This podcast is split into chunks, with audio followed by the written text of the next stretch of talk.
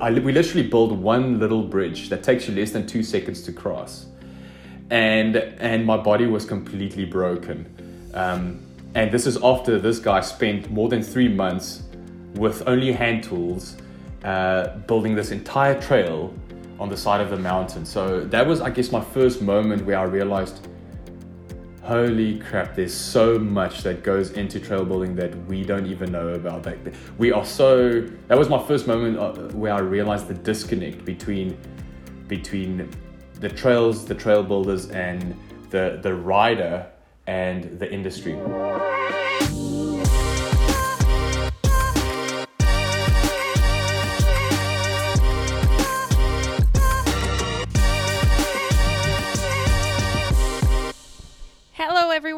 Welcome to another episode of the Fever Talk podcast, a podcast where we speak with passionate people. My name is Magali Rochette. I am your host, and today our guest is so passionate that you feel it in his voice when he tells us stories and when he talks about his passion. And what's special is that he also talks about passionate people. So if you've ever ridden a mountain bike, um, you know how trails can be really special. Trails, trails are like a piece of art. They can make you feel emotions. They can give you a purpose to to your life. And sometimes I think as riders or just people in general, we might take those wonderful trails that we get to ride or walk on. We take them for granted once in a while. Um, but sometimes it's important to remind ourselves that those trails they don't just appear magically on mountains. They are built by people who are passionate, who are often volunteers, and who just really love mountain biking and creating the sport. So today we are actually talking about those people. We are talking about trail builders, and our guest is called Fani Kok. Fani comes from South Africa, and today he shares with us his story. He talks about how he was able to create a movement with Specialized. The movement is called Soil Searching. And to give you a very brief idea, the the goal of soil searching is to celebrate trail builders. Basically, soil searching is a movement to recognize, celebrate, and support the trail builders who help share, shape our sport of mountain biking. So, on this conversation, you'll hear about how Fani with the help of Specialized, was able to create this amazing program. And but we also talk about how the movement works. So we talk about the dig days that they organize, the fundraisers, the ambassadors, the trail builders ambassadors that they chose for the program. We also talk about the environment. How can you make a trail and still respect the environment? We talk about how trails can maybe even solve social and political issues. I mean, we talk about a lot of subjects, and honestly, this podcast is a little bit longer than usual for a good reason. I could simply not hang up the phone because Fani had so many good stories to share with us. So, without further ado, I'll let you hear this conversation because I find he does a m- much better job than me at telling this story. So, thank you guys for listening. I'll catch you after the show. And here's my conversation with Fani Kok, founder of the Specialized Soil Searching Movement. Well, Fani, thank you so much for being here today. I really, really appreciate your time, and I'm so excited to be speaking with you. Yeah, thanks, Magli. I'm uh, I'm super excited and, and honored actually to to be chatting with you. It's my it's a it's a bit of a new thing for me, so yeah, thank you. Well, I, it's cool because I, I guess like a month ago, I kept like, you know, when, when I, I think it was meant to be, you know, when life throws signs at you. Um, about a month ago, I remember like the first time I heard about soil searching, I saw on Instagram there was a, a, a fundraiser and I saw like the bike uh, from Specialized that they were doing a fundraiser with the bike, and I read a bit and I was like, oh man, that looks cool. So I donated to that. And then the next day, completely unrelated, a friend of mine sent me actually my dad sent me one of the soil searching video and the next day, my contact at Specialized contacting me and he was like, You should have Fani Kok on your podcast. So I was like, Oh my God, this needs to happen. so I'm so happy that it's finally happening. yeah. So I mean, I guess to start, Fani, do you think you could give us, um, just so we know more about yourself, uh, how would you describe yourself? Oh wow, Maggie. I, I think I think you should better. I think it's best to ask the people who think they know me to describe me because because I'm still I'm still learning something about myself every day. but uh, mm-hmm. I guess um, I guess Maggie, I, I that that's a that's a good question because I mean, how do you how do you view yourself? No one person in the world can be one hundred percent objective. So anything I'm going to say about myself is going to be somewhat of a subjective view of myself. But but um, I guess for the most part, I'm I'm a bit of a dreamer. I guess you can call it that. Um, uh, I but but I don't I don't like to dream about things that I don't feel is is could could be reality. Um, you know, I often find myself living living in a dream that has become reality. You know, soil searching is, is actually something like that. So uh, I I, I dream about things that, that I think could possibly make the world a better place and and make my make me a better person. You know that that there's there's this there's this one line in this in this song that I really like to listen to that where they say, uh, "I'm not a visionary, but I can see," and I, I think that's how I can describe myself. I can see. I love that. Yeah, I love that. I I actually can relate. I'm I'm also a bit of a dreamer and would you think that how do you think that it's so nice, you know, to be a dreamer? Like I I I think like so I'm if I talk about myself, I'm usually a dreamer and my boyfriend is really realistic and really good with logistics and all of that and I think I'm glad he's there because sometimes I dream something so big that the, the nice thing about that is that it gets me started you know? And if i wasn't able to believe it i probably would never start. But thank god i have him to like help me make actual steps that to bring me oh, to that man. dream. Magali, you don't I, I can't even believe we're going down this this road now. I'm not sure if i should go down this road but i'm really really glad you you said that because you know my my wife is absolutely the rock in my life. You know she's she she always says she always says uh, I'm the color in her life, but uh, but she's the stability. You know, she she sometimes even now with the situation that we that we live in in the world today with like COVID and lockdown and everything, and everybody works very close close together, and she she hears all my meetings that sometimes takes place, and I hear I hear her meetings. She's got a much more like logical and practical approach to life, whereas like you know, a lot of people call me a bit of a loose cannon where I just like take everything on simultaneously and I'm quite spectacularly the, the architect of my own misfortune. And sometimes after a meeting or after uh, a, a soil searching trip or a film, my wife would always tell me, I don't think you should have said that or you know that was really good that you said that, that you should you should hammer on that like really really concise to the point but still very passionate. So, um, you know, my missus is absolutely, I guess, uh, she she's been she's been the, the, the, rock in my life. Yeah, that's awesome.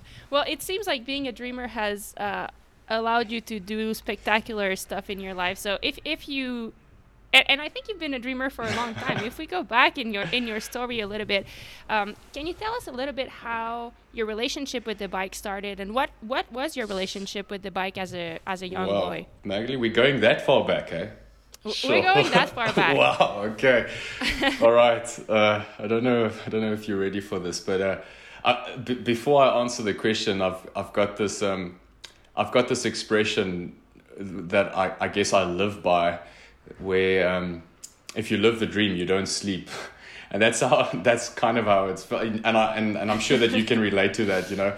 Uh, to the outside world, it always looks like, oh man, that person is living the dream. It's so amazing, and, and it is, it is. But the reality of it is, oftentimes when you live the dream, you don't get to sleep, and that yep. that catches up to you, you know.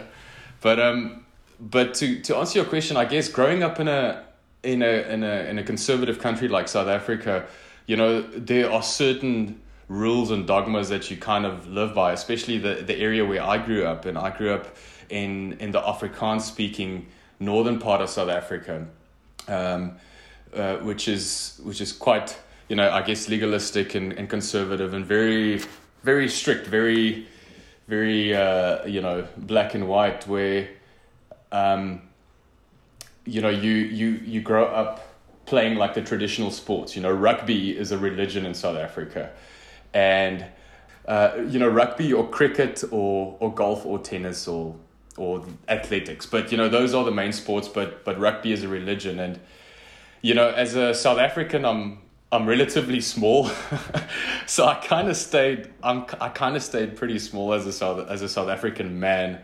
Um, so I wasn't a bad rugby player, but I ended up hurting myself quite a lot in rugby uh, just because I wasn't big enough. And um, and I always had like run-ins with the coaches for some reason. You know, it wasn't on purpose. It's just, uh, I guess, naturally, as far as I can remember. You know, if if a coach told me to do something and it, I didn't understand it, I would question the motive, and and immediately when you're young, you get labeled as a rebel uh, or somebody that mm-hmm.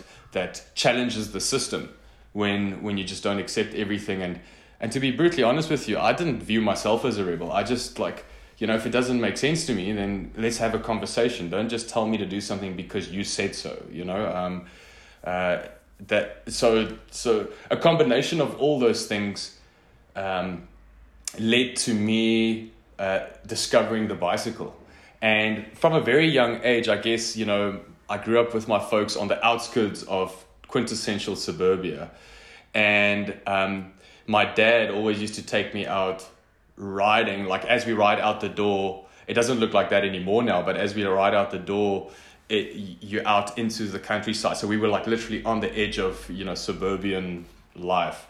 And, um, and so from a very young age, my, my dad, I guess, sort of exposed me to, you know, get on the bike and as soon as you ride out the door and you turn right instead of left, you're out in the, in the field. We call it the field, you know, like uh, the, the Australians call it the bush, but like you're out in the in the in the countryside, and um, and you know from a very young age, I just uh, I, I fell in love. I had a natural sort of uh, affinity towards the bike and the sense of freedom. So so then when when everything sort of went sour with participating in in team sports and school sports and coaches and uh, and and teachers. Um, one of my friends coincidentally just in, invited me to come and do like a little cross country race.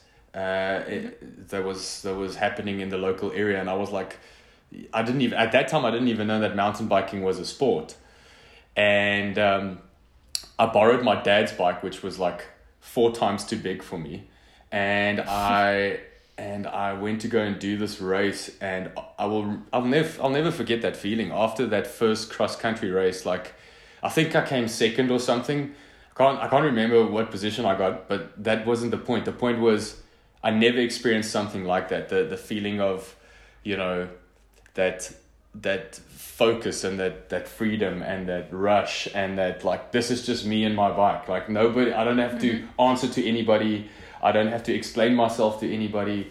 Um, this is what I do now. And literally after that day, I it was it, it, became a lifestyle for me. Like I, I left everything and I, and I just started riding. And initially I started riding cross country because cross country is quite a big thing in South Africa. Um, mm-hmm. And and then I transitioned into into downhill because I was like better better at downhill than than cross country. I guess I didn't have enough self discipline to train like a cross country racer. so um, so yeah, then I then I transitioned into downhill. Um, but you know, like like many parts of the world, you know, the sport of mountain biking is sort of built on racing, right? And especially in a place like South Africa, it was like you you race. So you you buy a bike because you race.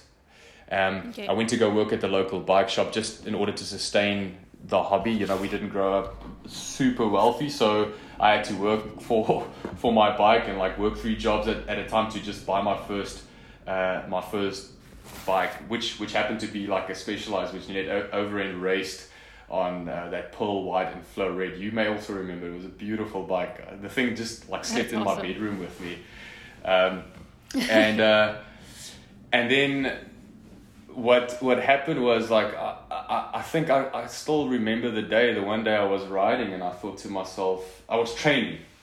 I was training for this for this race and I and I just didn't feel it you know? And I'm all about like digging through the dark times you know? Like I don't want everything easy in my life but but I didn't feel that connection to the bike anymore and mm-hmm. and I sort of I don't say it was racing's fault but in myself I had to take a step back and in a and again in a place like South Africa, you either race or or or what do you do? You know, like you don't go ride a bike just because you like riding a bike. And Okay. you know, other sports like I guess surfing or skiing is different. You do it because it's your lifestyle. It's like it's a it's a passion and it's a way of expression. Whereas whereas mountain biking wasn't really like that in South Africa, and still to this day, it's it's slowly slowly turning into a lifestyle where people are getting into trail riding. But but I just stopped competing and racing entirely and just just uh, just rode for the love of it and. Um, Mm-hmm. uh, that was a very long-winded answer to, to, to tell you about to tell you about how I discovered riding. No, but I think it's yeah, I think it's interesting because it just shows how passionate you are, like, and how you have to feel that connection when you do something. So I think it speaks a little bit to who you are as a person and, and what you do in general, um, if I'm correct. yeah, And I think, I think like that's. I, I read something pretty cool, and you talked about the fact that your first bike that you purchased for yourself was a Specialized. Um, and I read something that you had always been dreaming. I think about working at Specialized because there there was a big Specialized uh, place in Yeah. in South Africa. And can you talk a little bit about that first time that you went out to get an interview f- because you saw there was I think an opening as a warehouse worker. yeah, yeah.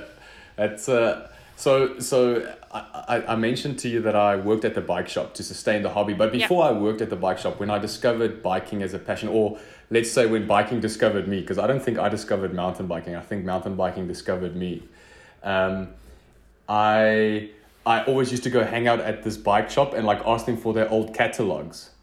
And Okay. um, and I looked at these old cat. I used to take these old catalogs home and like page through them, and then and then look at the faces of the people working at, at the head office, you know, and there were always these pictures, like one or two pictures of the engineers or the product developers or the people working at at the HQ, and again, like as a as a lighty, uh, as a as a kid growing up in in in this town in South Africa, that might as well could have been Mars. You know, it could have might as well could have been a different planet altogether. It's like no way on Earth. There's no way. uh, There's no way.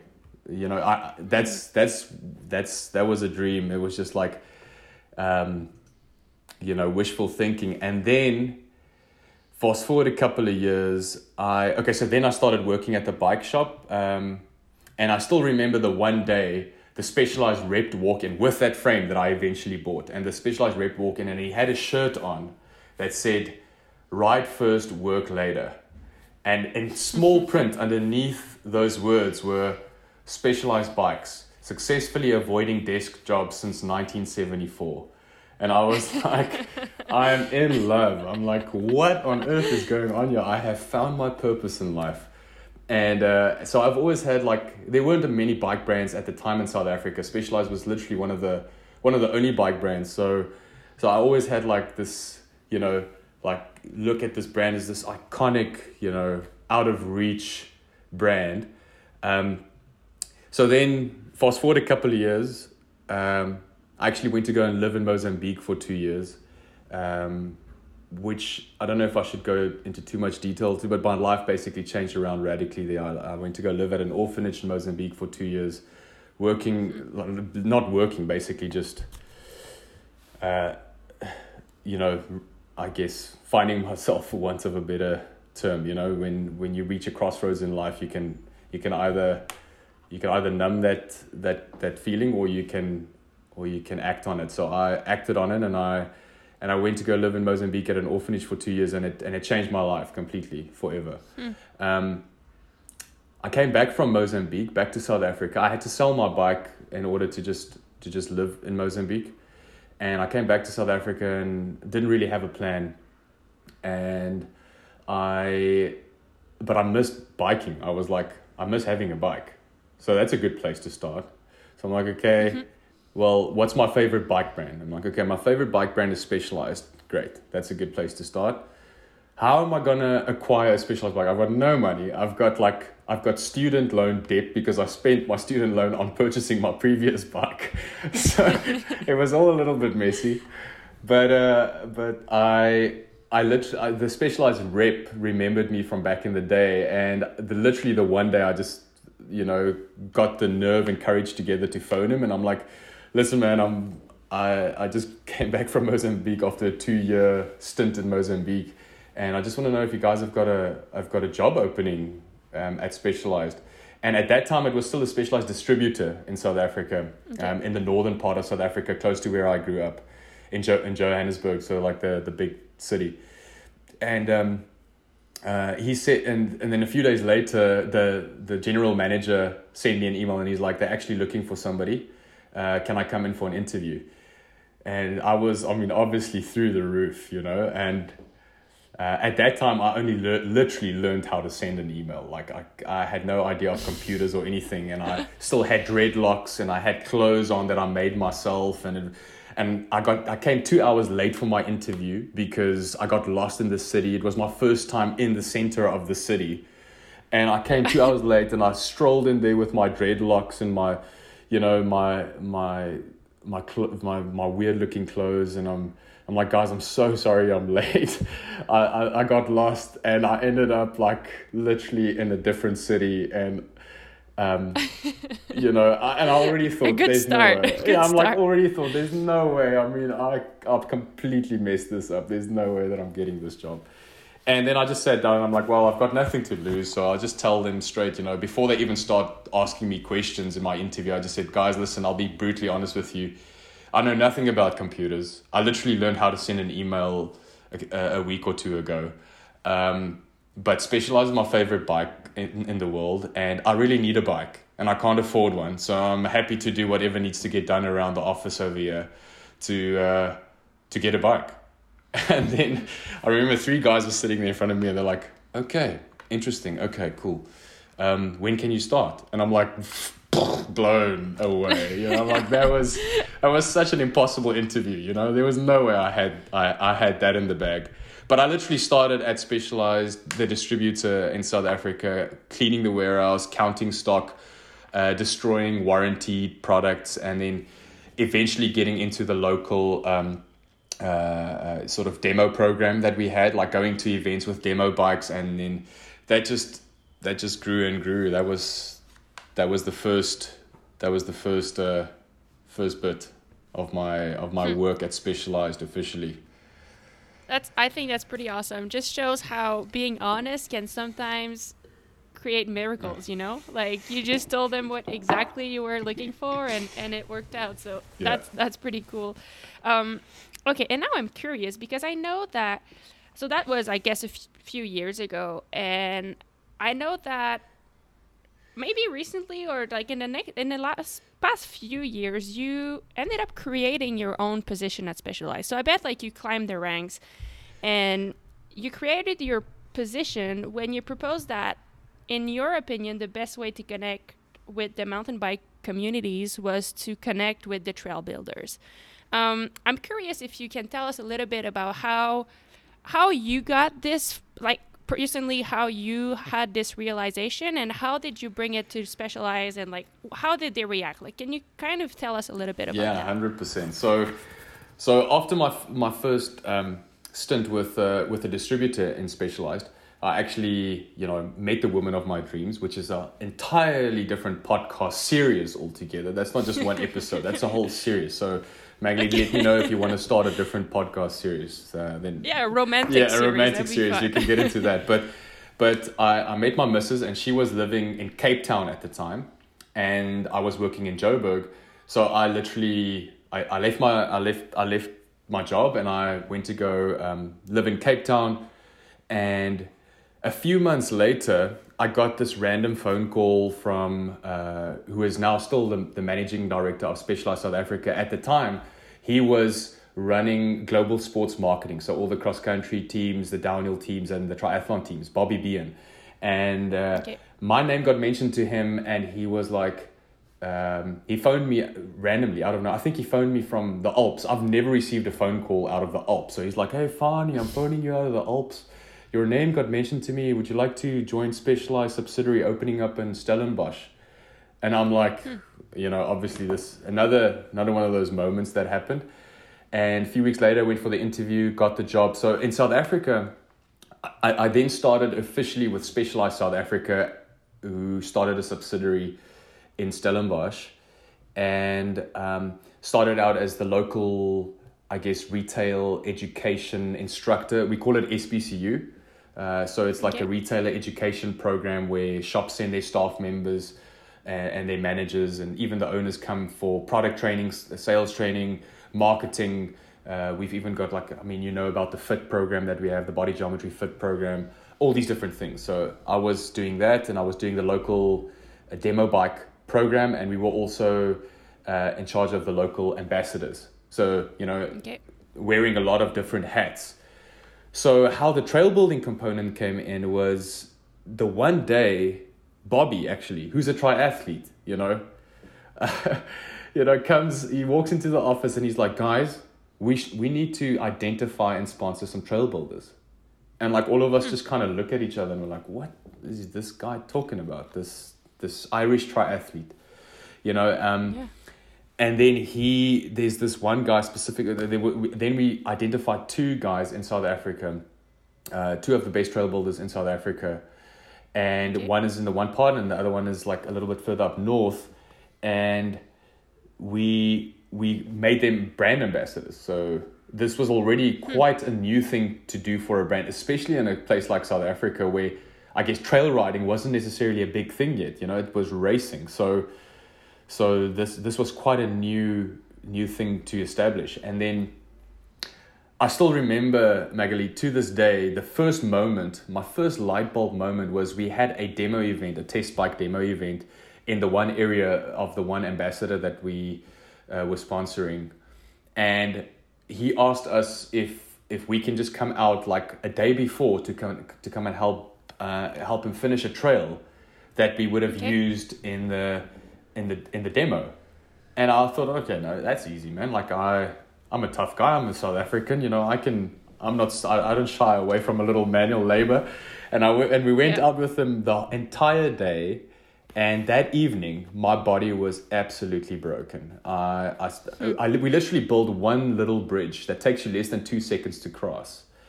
And and my body was completely broken. Um, and this is after this guy spent more than three months with only hand tools uh, building this entire trail on the side of the mountain. So that was i guess my first moment where i realized holy crap there's so much that goes into trail building that we don't even know about. That we are so that was my first moment uh, where i realized the disconnect between between the trails the trail builders and the the rider and the industry. Yeah. And I mean, this is, uh, I, it's just like, I love that you talk about that because as a writer, it's so easy to take for granted. Like sometimes we just think that, poof, there's Yeah. like wonderful single tracks as, that just pops up in the forest, but that's not how it's No. done. It's, no I mean, so that alone, it that alone is worth talking about. But you went further, and you like you were just about to say. I think you made a connection that like, why is there not a better connection between Yeah, the bike exactly companies and the trail builders? Is that what it is? Exactly. So then, then I continued working for Specialized South Africa for like four, maybe five years, and then what happened was I always had like a good connection with the guys from from head office, uh, the mountain bike team, uh, with some of the global events that we did together, and there was basically a conversation that started about how can specialized better connect to riding communities? I think that's that's literally how it started. It was like one conversation between a bunch of guys saying as a brand you know what how can we better connect to our communities and to our riders? Because we are sort of perceived as the big red s that sort of you know think we're better than others and you know just kind of roll in with the red flags paint the town red and then leave. And um, again, somehow my my name came up in the conversation, and I had a I had a meeting with uh, with some of the guys from from the US who already knew about me, and they were like, "Well, you know, we don't necessarily have this grand plan, but we just want to connect better to our communities." And I'm like, "Well, you know, in South Africa, we we sponsor two of our local trail builders, and we have found that that is that is honestly the best way." To connect to the heart and soul of a, of a riding community is to find out who the local builders are and not necessarily always sponsor them, but just find out who they are, go spend some time with them, make sure that there's a possible connection between the, the local store and the people in their community who's actually, you know, sort of sustaining the infrastructure of the store. And um, and that's literally how it started. So as I said, like going one or two steps back, soils like the, the specialized soil searching program literally started out as a market research slash experiment to connect to community. So there was no real sort of like white paper playbook. You know, these are the rules that we have to follow. It's like I I, I distinctly remember old Sam Benedict. You know, who I still work with to this day. I still remember old Sam saying, "The plan is there is no plan," and apparently. you're a man who can make a plan when there is no plan. So that was uh, that was that was the I think that was the extent of the interview, and um, and then uh, and and that that's what we did. So again, for uh, then then I just said they they they said to me, okay, well that would entail you you know traveling in a camper van, going to riding communities, doing market research on on products and and uh, and the industry in general. What do people say about bikes? What do people say about brands? What are people riding? And my wife actually joined me for the first year and a half or so on the road because she's way smarter than I am, and she did all the data reporting. Uh, she did all the like. She basically built an entire program in which we, we in which we put the reports together. So that made me hmm. look a lot smarter than I really am. So I guess like through that those travels and talking to the people, did you? I guess you did you realize that on top of connect like being a good way to connect with the community it was kind of essential if you think about it like for um, building products like you have to know how the trails are and the best people to know what they are and what they will be and how they evolve are the trail builders. And so i guess the connection ran even deeper than just connecting with the communities. Yeah. is that one of the data that you collected with your wife? Like one of the findings you made? Yeah that's def- definitely. I mean i guess it's you know uh, riding racing and uh, and building products and building trails, those four things kind of go hand in hand. You know, it's like a they've all those four things have got the symbiotic relationship that you know the one feeds the other. So it's like again, it's the whole chicken and egg thing. Which one was first? And I think it always helps to push and and progress. You know, like the trails are mm-hmm. not looking today. The trails aren't looking the way they looked back in the day in the 1980s when mountain biking first started, and the bikes are not looking the same. And these things and racing is not necessarily looking the same you know so it's like all these different all these different things that that um, that evolved um, mm-hmm. yeah and are you so just to give our audience a, a, a better idea I read a bunch about it, but there's no one better than you to describe it. So after all your researches, your travels, um, you came up with the actual soil searching program that it, that exists yeah. now. Um, are you able to describe us a little bit? I mean, exactly what it is, mm. just to give everyone a better yeah, idea. Yeah, exactly. So, so the the specialized soil searching program's mission statement, I guess if you want to call it that, that is is to recognize, celebrate, and support the unsung heroes of mountain biking, uh, which mm-hmm. is the trail builders. So it's literally like, you know, us taking the responsibility and and the calling, if you will, to um, to dive deeper into the soul of mountain biking. I mean, the soul of mountain biking is the trail, um, mm-hmm. and and everything that revolves around that: the products, the people who make the products, and the people who make the bike. So that's that's uh, that's the overarching sort of statement of of soil searching, and what that currently consists of. Just just to put it like really plain in, in plain terms.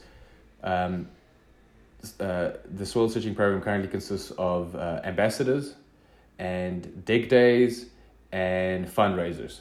And you know, the next phase would then be to incorporate that more into our products. So, for example, you know, you buy a water bottle and X percentage of this specialized soil searching water bottle uh, proceeds will go towards funding trail advocacy efforts. So, um, that's that's basically in a nutshell, Magali. And I think you know, um, to to elaborate a little bit more on the ambassador side of things, I sort of benchmarked what how mountain biking was built on on racing, right? Like if if you think about it logically, mountain biking is is still pretty young. Like it's a pretty young and recent activity, recent sport. Only in the 1980s, it's like 40 years old, right? And for the most part, mountain biking was built on racing and and and athletes. Um, and for you know for whatever reason, the trail builders and these guys have sort of been left in the dark. So then, uh, you know, free riding sort of branched out of out of the racing scene. And, but now you've got like these people, these people who like we literally fundamentally depend on, you know, for for a mm-hmm. healthier and growing uh, sport, not just a business, but a sport, a lifestyle. And um, uh, I guess in my first travels in the USA, so I told you about my first moment that I had with the trail builder in South Africa. The second moment I had was when I eventually made it out to the States working for Specialized Global on this, uh, on this market research, uh, connecting to communities um, uh, adventure.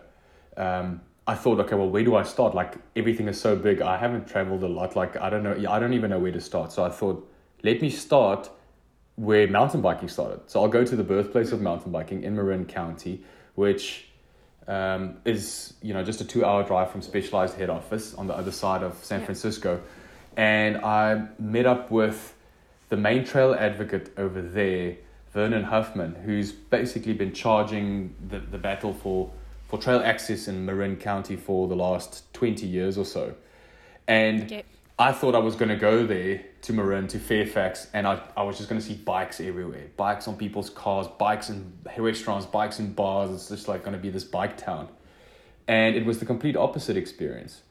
And, you know, spent a few days there. Guy invited us over for dinner, and he basically explained to me the whole history of mountain biking in Marin and to a larger degree California and even other parts of the USA. So that sort of set the stage for me which was like over there over there is there like i think there's a pretty big battle between like yeah. hikers and cyclists is that what it 100%, is? 100% yeah i mean we were we went out to trails he wanted to show me this new bridge that he built and we were uh, like we got to the bridge and it was literally hacked to pieces the day before by some other oh. trail malicious trail users and and it's and it's slowly it's it's slowly developing you know and it's slowly getting a little bit better but it was quite an eye-opening experience for me to I think what hit me more, Magali, and this is again just being honest, is uh, th- there's not that much we can necessarily do to help Vernon's drive uh, to in his fight uh, and his in his mission for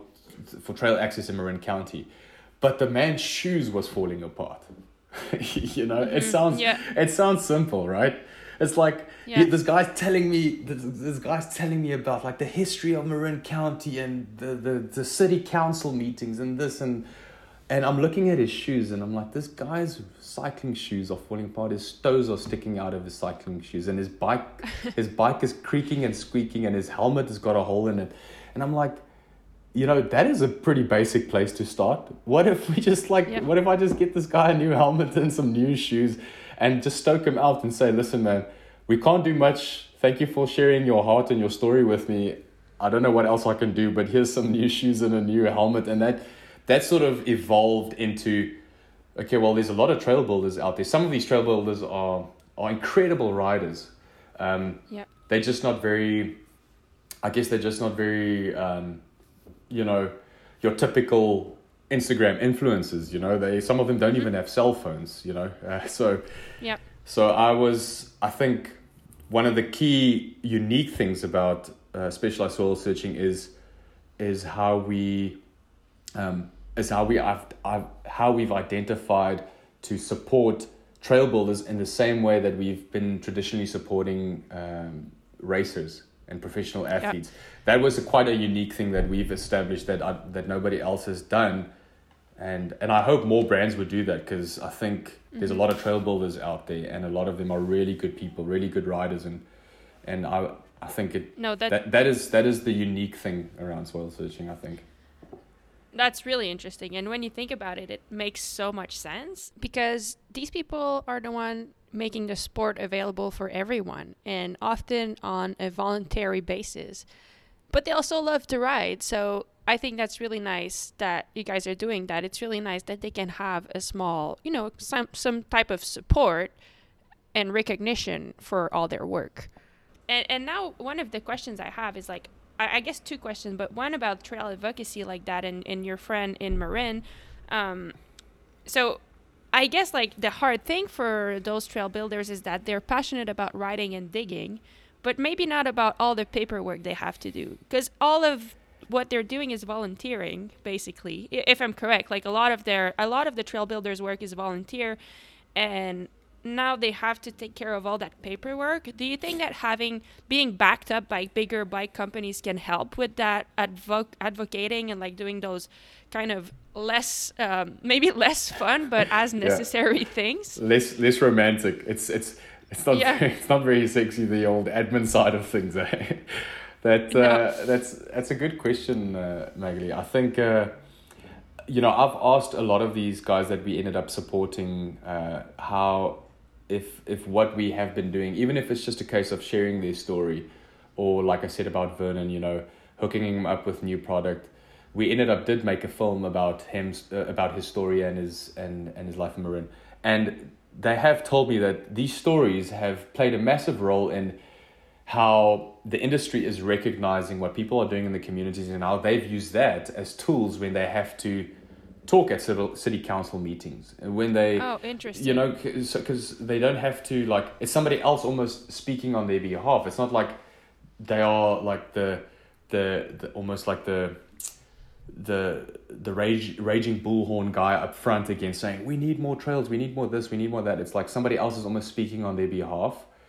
And um and i found that that that has been quite successful. And you know also just to elaborate a little bit more on that there's there's like obviously full on professional trail builders but the, those guys are few and far between. Trail building is not necessarily Yeah. viewed as a profession yet. Only in some parts of like i think australia and maybe in canada but and and in the us it's like but it's very scattered.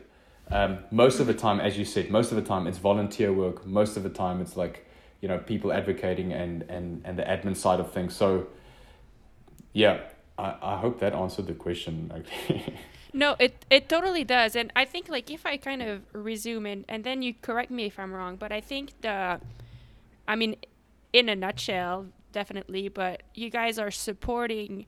I, I, I see it like in three three ways, like supporting the trail builders just as the, if they were racers. So providing them with equipment, uh, making their job easier because I think like they need to ride their own trails. So if they have the right equipment, it can help at the same time this helps uh, this can help cycling companies know like have a different feedback from their product and knowing how they can evolve their products on another side of what you're doing is also telling the story of all these trail builders which is hugely important because it can open people's mind about even like as you said like bring it to the council and try to get better trail access or doing stuff like that. But also probably for everyday trail users knowing that there is hard work and there there is humans beh- behind all the um, amazing trails you're doing. So and and i think the third component which you just touched on trying to make it a possibility that trail building can be a profession in the future is that another one of uh, of their goal like is that kind of a good Yeah. resume of what what you guys are doing That is that that is that is pretty good. I'll I'll, I'll tell a quick story on on the last point that you mentioned, and the reason why I feel quite passionate about that is uh, the the third thing that had a massive influence, a massive impact on me when. In, in, in knowing that this is this is what I have to do. Like this is what we have to do at Specialized and we can do something we should do something about this and we can do something about this is I I met a a family in Tahoe, South South Lake Tahoe, and um, the Fish family, and they have been absolutely instrumental in pulling all the different trail users together.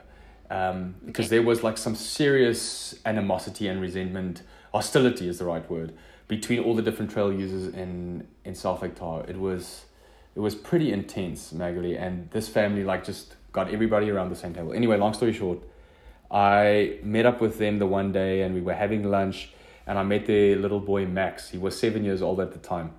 I think he's around ten now. And um, started chatting to old Max and uh, they told me uh, they told me he's out at every single dig day they, they have there. And I said um, I said, Max, what do you wanna what do you wanna be when you grow up? And he said to me, I wanna be a trail builder. And you know, it just it just kind of hit me out of nowhere. Eh, and actually, like I sat there and kind of got a bit emotional, and I looked at his mom, and his mom started crying, and I'm like, and I just kind of I I left I left them, and I was like, we we can and we should do something about this to make more younger guys like Max's dreams come to life. You know, you Yeah. you had people that you looked up to when you were aspiring to become a professional racer and you were like, Mhm. you know, I want to be like that person, or well, what if I can? And that's not really happening within the, I guess, the trail creating segment. And you know, if I, yeah, so that's the, those were the three components, and and Yeah. just to sorry, Magali, to elaborate a little bit more on the other two components of of soil searching, the dig days and the fundraisers, is also just as crucial because, you know, with with helping host and facilitate dig days or or providing fundraisers, that's like we are not just again sitting back and making global ambassadors or we're not just kind of writing checks from a distance, right? Like we it it has to and it has become an integral part of what we do at Specialized. Like this is Mm-hmm. the, in the USA alone last year, they did 73 dig days around the country. Um, so it's something Wow. that has now become part of our DNA, part of what we do. You know, it's like uh, we help facilitate and host dig days. So it's like we get intimately involved with with the communities, and then with the fundraisers. Just one last thing on the fundraisers. Um, you know, if you if if I provide a bike to an organization like Vernon's organization in Marin, I've been supporting them with bike fundraisers for the last four years. The one they did last year in Marin raised sixty thousand dollars. Okay. Wow. And that is incredible. And to be honest, I mean, there's no way that a bike company is going to write a check of $60,000 to one community. Like, there's no way. No. But we can provide a bike, which then we can put some marketing power behind. We can put, we can share it on our channels. They can leverage it, and it's just like this, this, this big, I guess, amalgamation of of Stoke that comes together. And from one product, one bike donation, you are able to to raise that much money. So those components are are what make up specialized source Mm-hmm. I love that. Yeah. I, I guess two things about that. Like first, when you talked about the little Max, um, I think that's amazing, and you know it makes so much sense. Like I, it actually doesn't make sense that as an industry we weren't putting more effort into trail building before because it's really the foundation of our sport. No trails, no mountain biking. So I mean, when you think about it, it makes so much sense. And then when you talked about the fundraiser, it's crazy how when you educate people by telling the stories, people want to get involved, and that's like uh, the proof of it. Like sixty thousand dollars, um, it's pretty incredible. Yeah. So thanks for sharing that. And and I remember, I mean, now we kind of talked about the goals of the soil searching program, but I remember when we chatted last time, you talked to me about having also a bigger purpose and how Yeah. all of the things that you're doing with soil searching can also yeah can also reach another a bigger goal and i mean you touched a little bit on dig days and i think you told me a story about one time where you, where you did a dig day on the gaza strip in israel and i'm i'd be curious to to hear if you can talk to us about that story first like what are dig days and yeah i guess can you talk about that story and how you feel what you're doing can also have a bigger impact for example on social issues or something like that Okay. Yeah, that's a pretty pretty intense one, Magali, but uh, I'll, I'll I'll try my best. Um, so okay, so first of all, dig days is basically just you know um, pulling a community together and everybody works on a trail. You know whether it be creating a new trail or whether it just be you know uh, doing some maintenance or remedial work on on existing trails or clearing existing trails. But we turn it into a bit of a a, a community event. You know, like uh, sometimes there's a little bit of live music. Sometimes there's, you know, a local uh, beer brewery that comes out and you know has like local craft beer for everybody afterwards. Sometimes we do barbecue, so we turn it into like a bit of a community event, right? So it's it's just that that's that's the heart and soul of a of a of a typical dig day. Um, Mm-hmm. and with regards to what you just asked about, uh, you know, the, the dig day that we did in, in Gaza, it's uh, uh, yeah, it's it's a bit of a tough one that one because um, you know I I fundamentally believe that you know we can use trails and bikes and what we do. We can use our everyday lives towards a bigger purpose right? Um, and that's that's what keeps me going. Like to be honest with you i'm not i get more fired up about how we how the bicycle and how a trail can can literally alter the world in a positive way than i get you know about getting a uh, an adrenaline rush riding down a trail for example Mm-hmm. so and i don't think that is too too difficult i I and this this this dig day that we did in Israel is one example of that. Um, you know, we I went with uh, global ambassador Hannah Barnes, uh, another specialized global ambassador Hannah Barnes, good friend of mine. We went to we went to Israel a few years ago. Um, at, we were invited to do like this dig day. It's literally five kilometers from the Gaza Strip. the The forest was burned down um, through some like conflict, just literally a couple of weeks before that and this was just like a demonstration of of peace a demonstration of you know uh, we how something like a common denominator like a trail or a bicycle can can almost neutralize um, very deeply rooted social and political issues in the world and i guess you know, I'm still as fired up as ever, but I guess I came, I, I went into it a little bit too hot and ignorantly. I was like, world peace, here we go, you know, and uh, I, I obliviously thought, you know, we can we can solve world peace overnight by building a, a little two kilometer trail in a forest and and having some bikes and and uh, and shirts out there that that with the peace sign on it. But I've also realized that it, it goes a lot deeper than that. But but it is quite remarkable because in conjunction with that story Magali sorry this is on a little bit of a tangent because the israel story is still a little bit sort of un- unsettled and unresolved in my mind um, i know this is a podcast and i know yeah it's i still need to finish that story that story is not finished in my mind yet i still get sleepless Mhm. nights from from that but the other profound component which which we found when we went to Israel is in East Jerusalem, uh, basically on the West Bank. There's like an Arab community and a Jewish community who've literally like they've they found the bike as a common denominator and trails and they literally built an, an entire trail through an old dump site. They they got all the kids from all the different communities involved. They cleared all the rubbish. They built a trail running through these different communities, through Jewish communities, through Arab communities, stopping in different spots along the way. And I was standing there talking to both these sort of like leaders, these chiefs, as you would call them, Mm-hmm.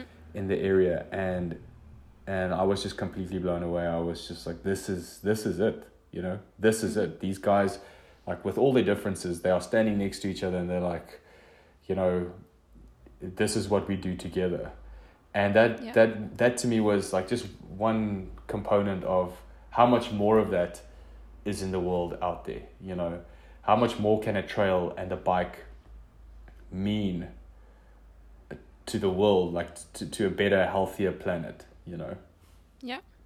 I I mean, I love that. I think, as you said, some conflicts are too deep to completely solve with a bike, Yeah. but at the same time, if it can serve as a common ground and just a reminder that, like, we have different views and different opinions, and but at the same at the end of the day, we're all human, and riding a bike we can both enjoy it. And if we can share that trail and build it together, well, it's not saving the world. It's not saving all the, those, like solving all the, these conflicts, but it's a first step. Yeah. So in a sense, like it's really huge. Yeah, exactly. And you know, it, at, at Specialized, it's, it's actually a massive focus for us at the moment. Literally just before this podcast, uh, I was on a global company call. We've got, we've got global company calls every week and the whole call consisted of equity, diversity, and inclusion, um, and and then with also talking about sustainability. So it is a massive focus at our company at the mm-hmm. moment. You know, it's it's it, and it's not just our company; it's our sport, it's our industry. You know, we are all guilty, and we all need to do something about like addressing these issues. And yes, doing a dig day like in Israel, five kilometers from the Gaza Strip, that's maybe a little bit radical. Like that's maybe jumping in like head first into the into the deep end, not even knowing if you can swim. Um, but we have to start somewhere. You know, we have to like mm-hmm. we, and it's not that difficult. It's literally not rocket science. It's not. It's not. You know, um, it's just like a little mind mindset shift, and the same with the environment. You know, yes, mm-hmm. bikes are better than than cars for the environment, but how can mountain biking how can mountain biking and trails uh, not just specialize as a brand, but the mountain bike industry as a whole, how can we actually have a seat at the activism table and mm-hmm. fight for the health of our of our natural environment? Not just, I guess, advocate for trail access, but actually use the trail ac- the trails that we have and the trail access that we do have, and use those as as tools, you know, of of activism of like this is this is you know we can use this for for a better healthier planet mm-hmm. and it sounds counterintuitive if you think about it because just the term trail building sounds like yeah i was going to ask about that actually I mean, as as cyclists, we love the idea of a trail, but I think people who may be not cyclists can. I mean, I've heard it often, like how maybe it can be detrimental to the, to the environment because building a trail means you maybe I don't want to say destroy, but you have to maybe cut some trees or stuff like that. And I'm curious to hear your take on this. And I'm sure there is a way that trails can live in harmony with the environment, yeah. but how how exactly do we do that? Yeah, it's it's it is it's definitely a very tricky topic to address. And to be honest with you, I still don't have it figured out, but I I, I have seen little bits of success stories and little bits of hope. For example, you know, I've joined a, I was involved with a dig day in New Zealand once where, where we pulled out invasive species during the dig day, working alongside hikers and equestrians. And not everybody who came out were, were mountain bikers. Pull out invasive species, replant the indigenous uh, um, growth there, native plants, and um, that's one of the stories. You know, there's mm-hmm. there's there's other stories where, uh, you know, in South Africa and and I believe even in California, uh, some of the firefighters use mountain bike trails as quick access points when they are fighting mm-hmm. the fires. Um, some of the firefighters actually give their input to trail builders with how trails should be built so that it can serve a double purpose as a potential fire break. Huh. Did you see? Did you see the latest uh, soil searching story on the homepage? Jump the dump. No, I haven't seen it. Yeah, you should you should check it out. There's the latest fundraiser that we are doing on an old garbage dump. Um, you know, it's just one of those examples of like mountain biking and environmentalism, like environmental awareness. So there's this group of guys in uh, the east of the Netherlands. Now, as you know from from cyclocross, you know the Netherlands is maybe the birthplace of cyclocross, but it's definitely lacking in in hills and mountains, right? So, so um, we've supported this local group on the eastern part of the Netherlands who have been, I guess, you know, trying to get permission to build trails on an old garbage dump. It's like an old garbage dump that they want to build a bike park on. And after, I think, three or four years of of um, negotiating with the local government and with all the different stakeholders, they finally got the permission and uh, you know between myself and Jerome, you know you'll you'll look at that that video clip of, of the jump to dump story. I managed to get Jerome in front of the camera, and he hates that. But uh, yeah, we we just put like heads together, and we're like we've got some some old uh, soil searching enduro frames. We're gonna put some bikes together. We're gonna give these bikes to this to this group, and they are now running a fundraiser, and they've they've raised already fifty thousand euro from this from this fundraiser because the story is just so powerful. And and yeah I'll, I'll send you the link now. It's it's quite incredible. And again it just comes back to the environmental side of it. Garbage dump and now all of a sudden there's a bike park. And it's not just a bike park. They approached it holistically. They were like you know well we're going to pull everybody in. We're going to like turn it into a community garden. So they, they also make it look nice uh, next to the trails. Plant like you know vegetation new vegetation plant a community garden plant some of the local flowers um, it was a whole community undertaking not just uh, the bike park was just like the i guess the focal point but the whole thing is such a beautiful story you know and, and it's completely volunteer based completely volunteer based like nobody nobody took this on full time or part time it was like just a bunch of volunteers who were who said you know, we're a bunch of passionate mountain bikers. It's lockdown. We can't travel to the Alps. We need to ride our mountain bikes. We've got a garbage dump. It's got enough of a hill. It's it's got enough of a, a elevation mm-hmm. that we can that we can put some flow trails in there, and it's there now. It's happening. Wow. How to make lemonade with lemon? That's like the best That's, example ever. I love that. I, I've got this other expression that I always like that I struggle to live by, but I always say when life kicks you, pretend you're a ball. Yeah. Oh my god, I love that. Did you make up? Yeah. Did you make it up? I'm, I'm, Maggie, I'm full of these things. Yeah, I love that one time. actually. I'll try to. Yeah, when life I'll try to you, live by that one. Pre- yeah, when life kicks you, pretend you're a ball. Love but that.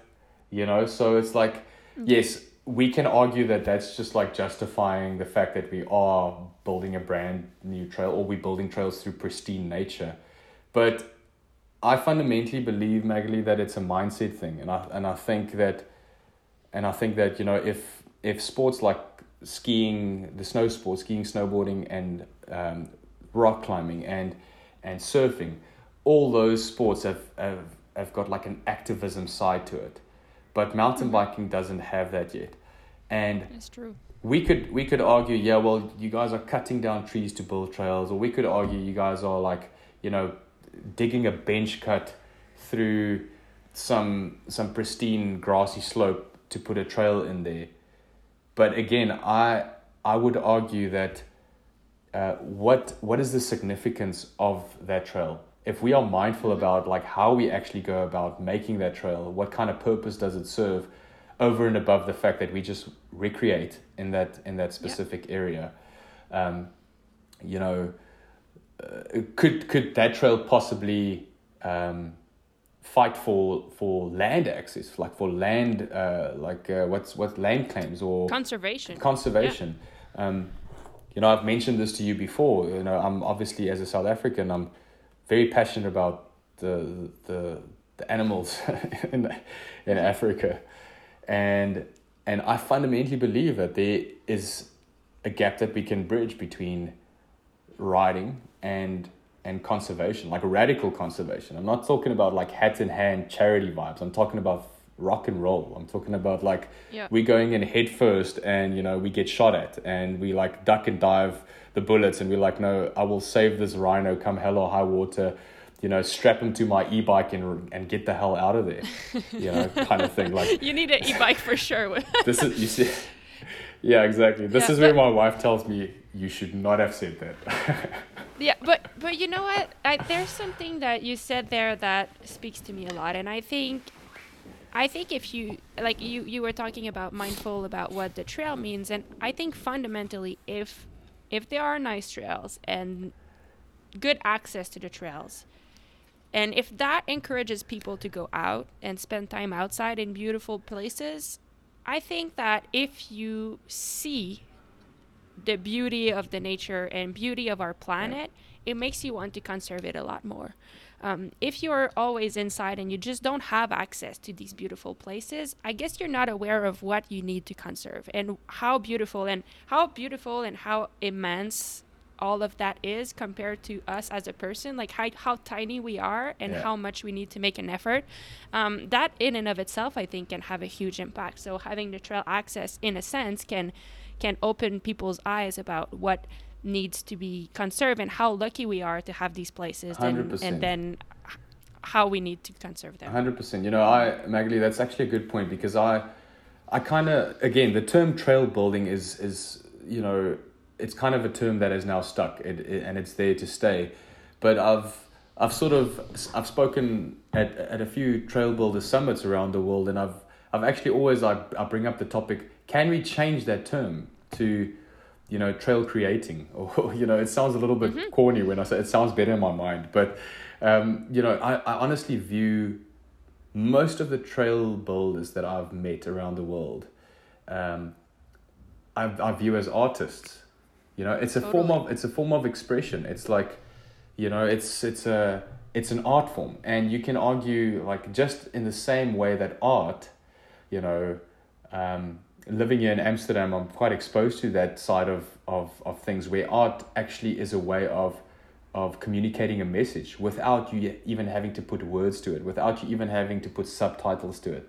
And I honestly don't think that we are too far off with mountain biking and trails having that same sort of like position where we don't have to put subtitles to it. We don't have to explain it. We don't have to put a, a massive editorial to a picture to to say that this picture, what this picture, what this trail, what this person with this bike represents is is something beautiful, something that stands for something, something that stands for pr- protecting, conserving what you believe in. You know, um, mm-hmm. whether it be again going back to environmental issues, or whether it go whether it's like social or political issues, uh, or whether it's like cultural issues. Um, mm-hmm. You know, I think I've told you about the the soil searching ambassador in Japan that we are sponsoring, who literally uses mountain biking. He he used mountain biking and trail developing trail development in a UNESCO World Heritage Site in the Minami Alps to preserve like a hundred, like I don't even know how old it is, like hundreds of years old mountain tradition that was hmm. busy dying. Nobody was coming to the festival anymore, and literally mountain biking was the one and only catalyst that revived this entire mountain festival, which allowed people wow. to still keep on staying in the mountain and not move to the city. I mean, wow, and that's really big. You're talking about a very deep tradition and a very deep culture. That the Japanese culture goes very, very deep. Yet they've adopted something as I guess new and progressive as mountain biking. So there's, again, there's a lot of these sort of little stories. These stories just need to get a lot bigger, and we just need to connect all of them, and and it needs to be a collective industry effort. You know. Mm-hmm. Yeah, and and I just like I guess two things that you just said that I really really love, and when you compared, I mean it, it's not even a comparison. It is it is exactly that. But saying that trail creating is a form of art, I mean it's so true, and it makes people experience. It, it makes people experience this their art in many different ways, and also helps people express themselves on that piece of art, you know? Yeah. Like and it's so true that if you think of it in your head like a few different key trails in your mind that like you've been able to ride, they all are completely different and there's something that they made you feel something that you remember from each place, you know? Yeah, so exactly. it's I mean it, it is a powerful piece of exactly. art. It's like experimental art if that makes i don't know if that's a good term but it's like it makes you experience feelings you know so it's yeah. uh, i love yeah. that you said that it's it just like kind of light bulb in my head. Like when you said that, I was like, oh my god, that's so true. Um, so thanks for sharing. But I love how fi- I love how fired up you get, Magali. That's so cool. well, so cool. I told Thank you, you, I told you, you I was you make a this a lot easier. yeah. um, well, thank you, but but and and then like just before before I rambled about that, you were you were mentioning how how it's important to share. And i think that's something that that that's interesting about what you guys do at specialized is that you fundamentally believe this is the foundation like trail building trails in general are the foundation of the sport. And we have to invest in that category to touch on first like for the industry itself because no trails no mountain yeah. biking. No yeah. mountain biking no bikes and all of that. Yeah. but also for bigger issues. Um, and and you guys do it in such a real and honest way. Like it's not a marketing scheme. It's like you really believe in it and you really make it happen and you like dig deep into it. Um, but you also say that you guys want to share. Um, i mean and that's like you don't want to keep it for specialized Yeah. specialized is leading the way but you would love to share how you did it for other brand to follow the lead can you Yeah. talk about that a bit Hundred percent. Yeah. No. I mean, I'm I'm very very open about that. We've uh, we've had one or two industry meetings specifically here in Europe, and uh, you know I've spoken very openly to some of my friends in the at other brands in in the states about this, like you know very direct competitors because because like I can actually explain it very simply. You know, again, if you go back to the racing analogy, if there were only if there were only two or three brands or only two or three athletes competing for the for the rainbow jersey every year, it would become a little bit sort of like predictable, right? It would be it wouldn't mm-hmm. become as exciting and engaging. Now, having said that, I'm not saying that we should turn like the whole trail building, trail advocacy endeavor into a competition uh, between different brands, like who can who can do the most good for for the trail builders out there. You know, like that's not what I'm saying. I'm just saying it does take a collective industry effort for this to actually become a, a recognized thing that we do uh, as as a sport. Like how others outside of our industry perceive us. You know, Yep. that is what's important. Not not how we perceive ourselves, but how others perceive us. Um, Yep. And that's why I've very openly shared it with like a lot of guys. And the reality is, as soon as you you know move around in the industry, the industry is actually a lot smaller than you think. You know, bef- Oh, yeah. before you know it, you're like having margaritas with like some other owners of some other bike brands on a porch somewhere, and you're like, you know, you just you're just talking about everything as if because we're all in this for the same sort of reason, right? So um, I guess I guess that's why I'm very open to talk about that, and I and I highly encourage, like not just encourage, I plead for other bike brands to to get to to start their own things. You know, like I'll also say I don't think Specialized was the first to to to go into this realm of like supporting trail builders and supporting trail advocacy. But I what I think we've done is we've we've just taken it like we just put like a hell of a lot of heart and soul into it and say this, this is what we do now. Like we take this seriously. This is not like just some sideline thing that we do. Um, and and honestly i think that should just be that should just be a line item in every single bicycle brand's uh, budget forecast in the beginning of their budget years. Like okay this much goes to that program and you know give it a Yep. name you know Yeah, so I agree. I, at the end of the day, you said it. It's a small industry, so if you make the analogy, like we're as a as the cycling industry, we're, ve- we're a very small boat. So if we want to keep existing and keep thriving, we have to row all Yeah, together. Like exactly. it's not just pushing each other off the boat. and you know, Maggie, to be honest with you, all all said and done, it's just freaking cool, man. Like it's just it's just so like Yeah. these people that you meet out in the woods. I mean, you've probably met some funny characters there in Canada as well, and your travels around the world. Some of these, like when you meet some of these travelers, you just want to like.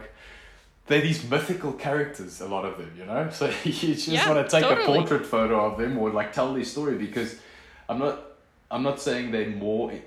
It's just, it's just like, it's not. It's not even about marketing. It's not even about like, you know, sponsoring a builder. It's just like these people are fascinating. It's like fascinating, Yeah. Fascinating humans, and and it's just also that's just on the individual side and going out, you know, with a bunch of people from your office who like, especially people who work in the finance department and people who work in like the accounts and legal department who literally have to sit in front of their computers the whole day you know, people like you and me, we're lucky to be able to move around and get out into the world and we live the out outside life. But a lot of the people at Specialized, they are literally stuck to their desk. So if if we host a, a dig day somewhere close by, and that's like that's that's a good reason for some of those people who are generally glued to their desks to go out and work on a trail. uh, It's it's an incredible it's an incredible thing to be a part of, you know. So hmm um, Oh, I it's, love that. It's It fun. I think that uh, we shouldn't overthink it too much. It's just a hell of a lot of fun. Yeah, I agree. It goes back to your T-shirt. What did it say? Uh, Yeah, right first. yeah, right first, work later. Successfully Yeah. avoiding desk jobs since 1974. Love that. Yeah.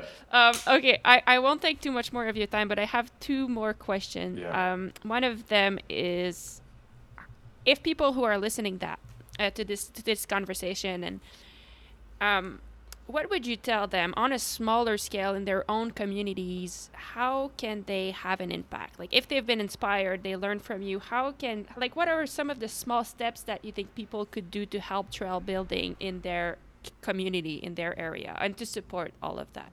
Okay that's a good question maggie. Well there's certain things that I'm allowed to say and there's certain things I'm not allowed to say. the thing, for the things that I'm not allowed to say, maybe you can pass my number to to whoever is interested to listen. But no, in all seriousness, yeah. um, I think the first step is that the local bike shop, you know, uh, should know who the local trail builders are in the community or the local advocates, uh, the people who advocate for the trails. Um, and so find out from your local bike shop. If your local bike shop doesn't know, then then you need to go shop at a different bike shop. Mm-hmm. Um, so that's that's I guess that's the first step. Uh, with the whole online thing and a lot of people buying stuff online, I also understand that that's not always a reality. But I do feel like the bike shop is still like the hub where a lot of these, yep. where a lot of the info should live, right? Um, that's the first thing. If the second step would then be to literally find out who the builders are uh, and go meet them. You know, find out how you can get involved. Do they run volunteer dig days? Where can you sign up for a volunteer dig day? Because uh, most of them do.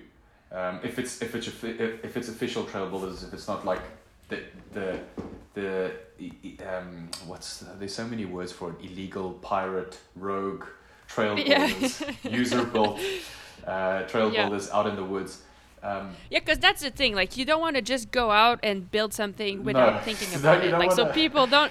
that you'll just piss off the actual trail builders. So find exactly. out who's the real trail builders and work exactly. in col- collaboration. Exactly. That's actually a very good point, Maggie. That could turn into like another podcast all on its own because, you know, sometimes you think you're doing a trail builder a favor by doing something, but you're really not. You know, like you find out who the local builders are.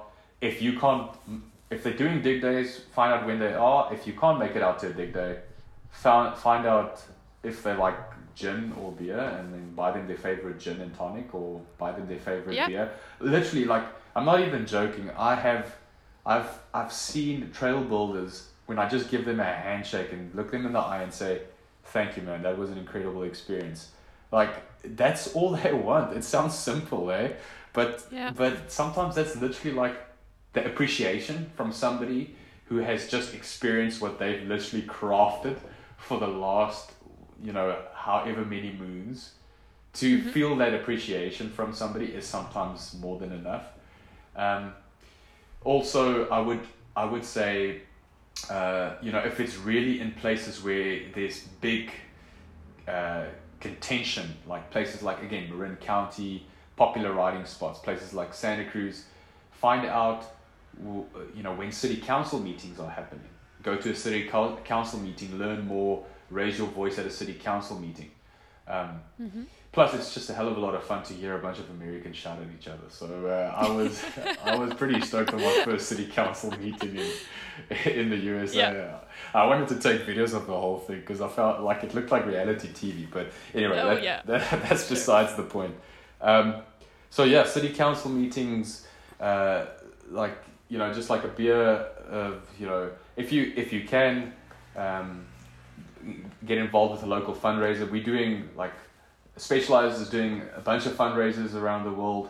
You know, uh, like you, I'm sorry you didn't win the bike, but like like even you, you oh, bought a ticket. I, I mostly wanted to donate, so that's all good. you know, um, you you donated, so like these things are happening all all around the world, and that that goes so far. Or like use your own skill set. You know, like if you're a like if you're a if you're a writer or if you're a photographer or if you're a you know uh, an artist, whatever the case may be, you know, maybe do like a little story on yep. uh, on the local figures in the community. Share it with a local uh, publication, newspaper, magazine, whatever the case may be. Um, like as I said, storytelling we should not underestimate the power of story storytelling because that is honestly sometimes the most valuable tool that a lot of these advocates have. Mm-hmm. Um, and uh, yeah, I guess I guess uh, I guess that's about that's about it from what I that's what good. I yeah. say. I mean, I love that. It gives a lot of different options on how everyone can play a small role Yeah. in supporting. So, Yeah. I, I, even if it's as small as a, a meaningful thank you, uh, that's already Yeah. a sti- step in the right direction. So, thanks for sharing. Yeah.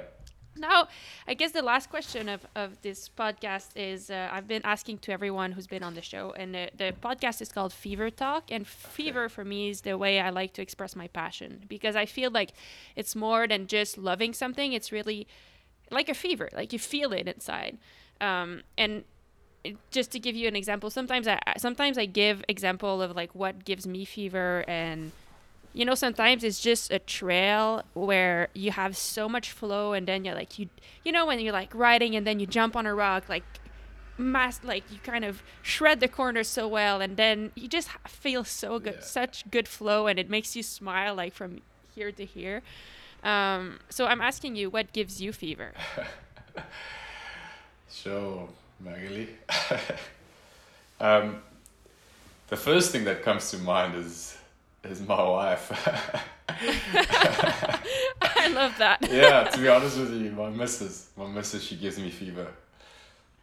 I don't know. I don't know if I should elaborate because I might get I might get into trouble. But uh, you know, she. i think that's a that's a really cool answer Yeah, I think that's that. I'm gonna leave it at that. yep perfect I can spin a And, huge um, philosophical story over here now, but I'll just I'll just leave it at that. That's good. Uh, and you know, you told me. I mean, you told we we started the this this conversation by talking about the fact that you're a dreamer. Um, what are you dreaming of right now? Like, what if we talk together again in like five years? What do you think? What what what are you dreaming about for the soil, soil searching program? Okay, well, Magali, I can already tell you now that five years from now, you and I are going to have this conversation not over Zoom. Uh, we're Yep. going to be sitting Love that. right next to each other in some very, very remote place where there's pot- potentially going to be like a snow leopard. And we're going to potentially be sitting in a mountain hut of some lady that is cooking a traditional meal for us with our bikes and the whole heart and soul of it is going to be we are here because we are protecting some of the last snow leopards on earth that's kind of Man, I'm in. that's kind of where I'm I'm, in. going so sign up now I've, I've just signed you up for something i don't know if you if you if I'm you- in, yeah. okay great I have some free time in five years just for that. okay perfect perfect thank you so much Fani Yeah. that that's that's really cool i i mean thank you for sharing your wisdom your discoveries your story because i think it's a story of like it started with a dream and look at where where it is now and the impact that you can have on so many communities and so many uh, i mean environmental social cultural issues Yeah. so thank you for sharing um, I'm, I feel very fortunate to have had Sure. that conversation with you. Thank you, Magali. I, I'll just, I guess I'll just add from my side is, you know, I, I never take it for granted. Like never, not Mhm. one single day. Like the story that I just told you is, I guess that's a constant reminder of not taking things for granted and, and even, you know, this dream that I'm able to live, you know, much like you, there has to be overflow. Uh, there should be overflow, otherwise you're not dreaming big enough. Um, Yeah. and and that's that yeah thank i guess what i'm trying to say is thank you magali thank you for what you are doing not just with this but in the world and and uh, yeah i i hope we can i hope we can uh, I, I know we will have that conversation In the hut. when the time is right yeah in a hut Yep. Yeah I'm, I'm in totally. Yeah. Thank you so much, Fani. I appreciate it. okay magali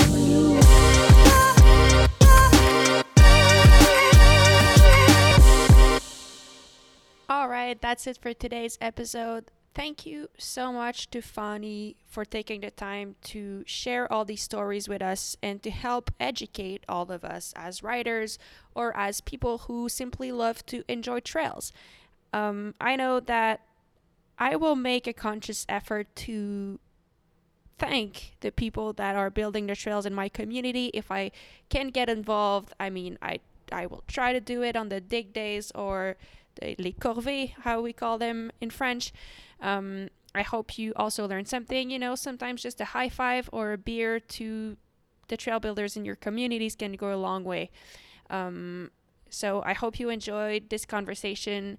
Thank you again, Fani. And if you want to hear more about soil searching, you can check out the notes on the podcast episode, and all the information is there. They also made a lot of really cool videos um, showcasing different trail builders from everywhere around the world. So these are super fun to watch. Um, if you want to go check them out on the specialized website, again, all the information is in the notes of the podcast. And if you want to get involved with soil searching, stay tuned because more fundraising opportunities will be coming up in the next few weeks or months. So stay tuned for that. Thank you again for listening, and I wish you guys a great day.